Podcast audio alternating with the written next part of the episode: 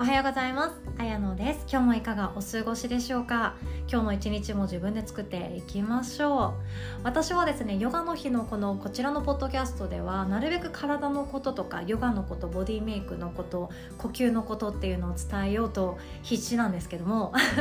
やっぱり心のことっていうのが一番好きでそういう心のこととか生きづらさとか人間関係での悩みっていうのは私の個人のポッドキャストで話すように心がけております。ですので心のこと興味ある方私の個人のところにも遊びに来ていただけるととても嬉しいです。ですのでですね今日も体のことを こちらではお伝えさせていただこうと考えております。でよくあのお問い合わせをいただきますので妊娠中のことについて今日はお話ししようかなって思ってます。でもう妊娠マジ関係ないよ私っていう方はちょっとスルーしていただいて全然構いません。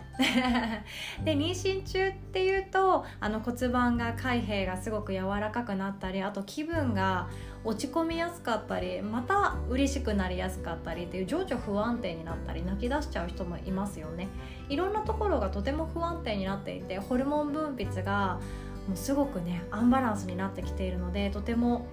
自分でうまく感情のコントロールができないっていう時になっていきます。で今日はですね妊娠初期特に一番不安な時そして妊娠中期そして大きくお腹が大きくなって妊娠後期臨月っていうような時におすすめのことっていうテーマでお話ししていこうと思ってます。まず妊娠初期そして何ていうかまあ安定期近くなってきたけどまだだなっていうそのもっと手前検査薬で反応が出ましたどうしようっていう時ってありますよね。嬉しいしでも不安だしみたいなあの何とも言えない心境があると思うんですけどあの時っていうのはヨガって全然普通のものやっていいんですよ。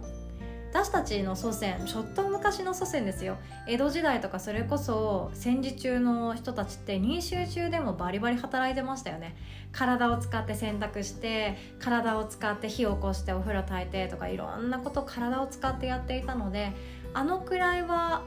実は動いた方が良かったりします。不安だ何もできないずっと家に引きこもろう。ってよりかはできる限り普段通りの生活をするっていうのが良しとはされているんですけども心配性の方はゆっくりと休むっていうのがいいです。で妊娠初期の不安な気持ちを和らげるのに一番いいのがリバリタカラニっていうアサナで壁に足をかけてゴローンと寝っ転がって両手横に開いて胸を開くっていうただ寝転がるアーサナがあるんですね。あとってもおすすめです。あとはですね何かクッションを抱きかかえてうつ伏せになって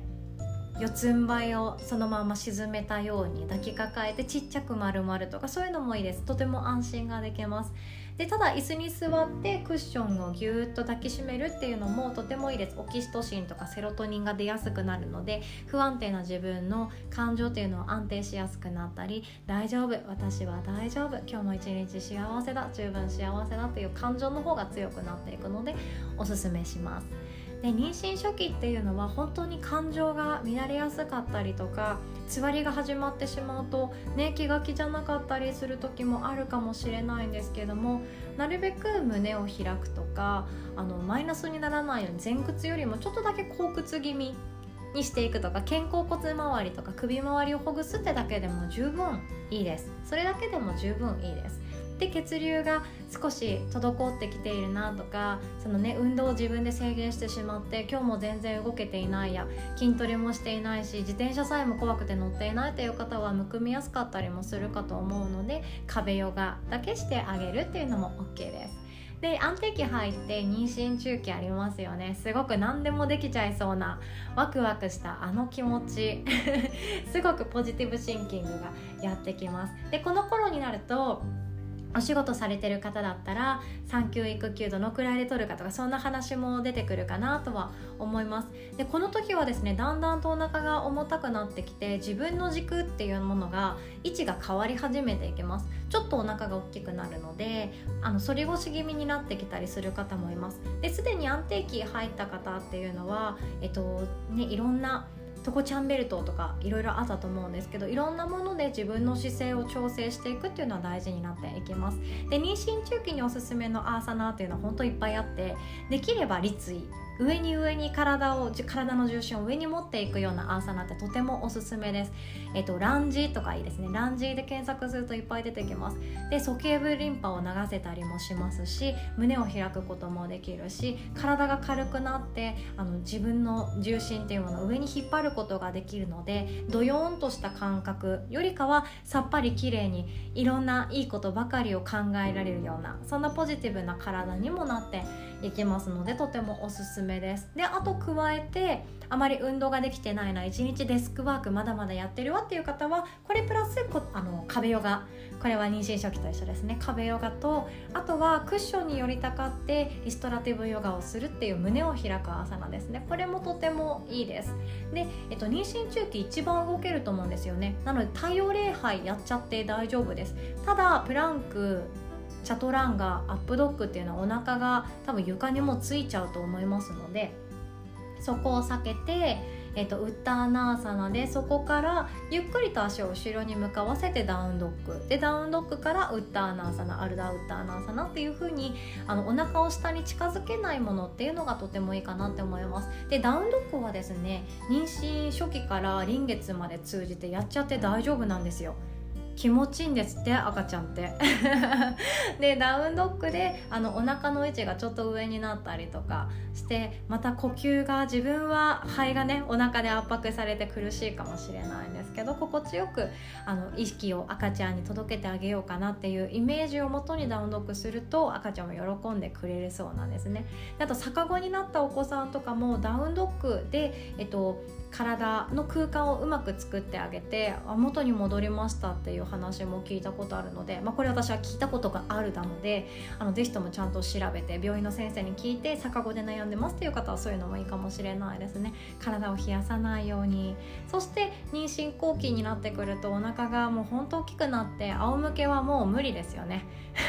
仰向けなんてもう爆弾のようなものがぐーんときてとても苦しくなっちゃうので必ず左側を下とかそういうのあると思うのでそこを守ってリラックスして肩甲骨をほぐすっていうのがいいです。でまだまだ動けますよっていう方妊娠前からヨガやってましたっていう方は妊娠後期になってもダウンドッグとかやって大丈夫ですしできる限り肩甲骨とか胸を開くとかそういうアーサナを取り入れていくっていうのがとってもいいです。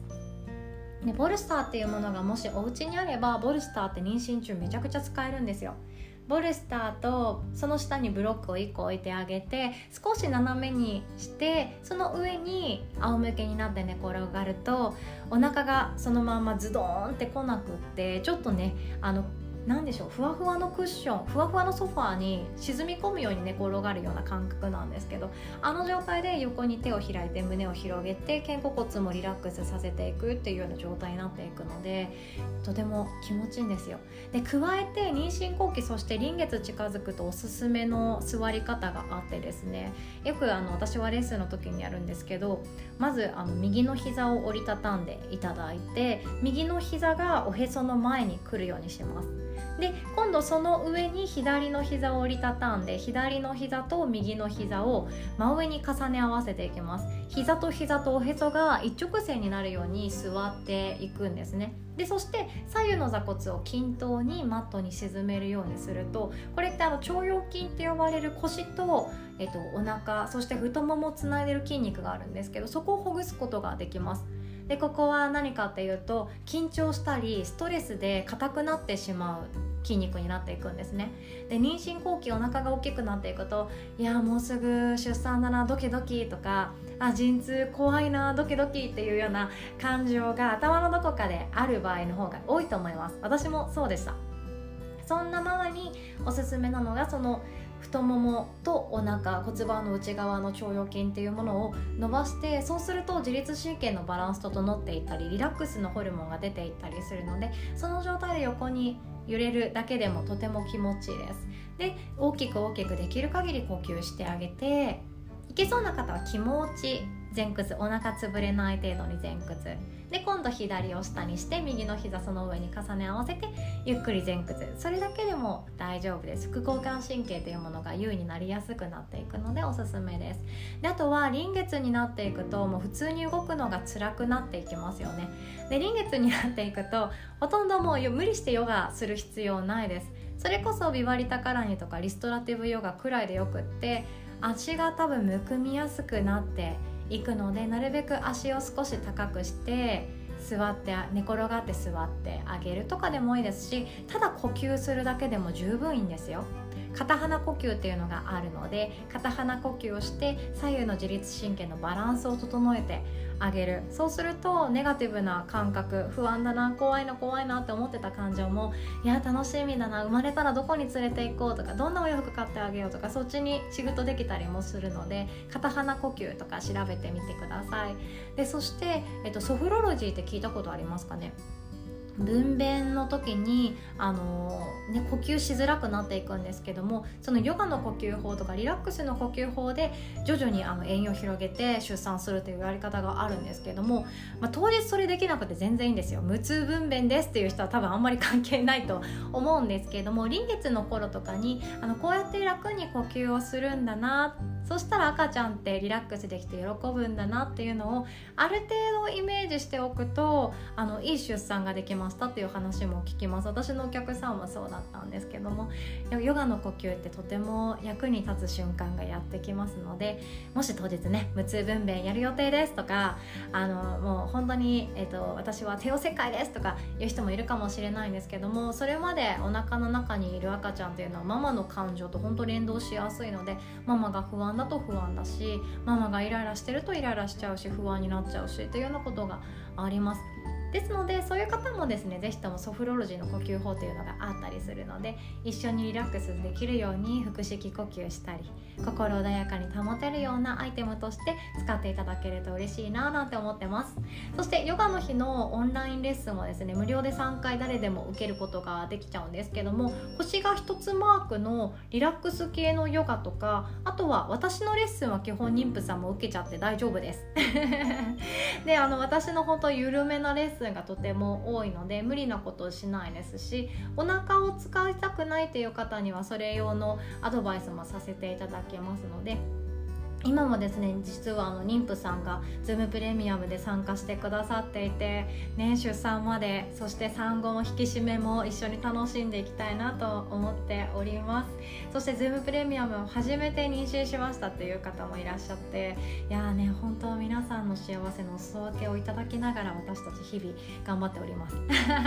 ですのでいろんな不安があれば是非とも私たちでもサポートできることがございますので一緒に成長できたらなって思ってます。では今日も最後までお聴きくださりありがとうございます。素敵な一日を作っていきましょう。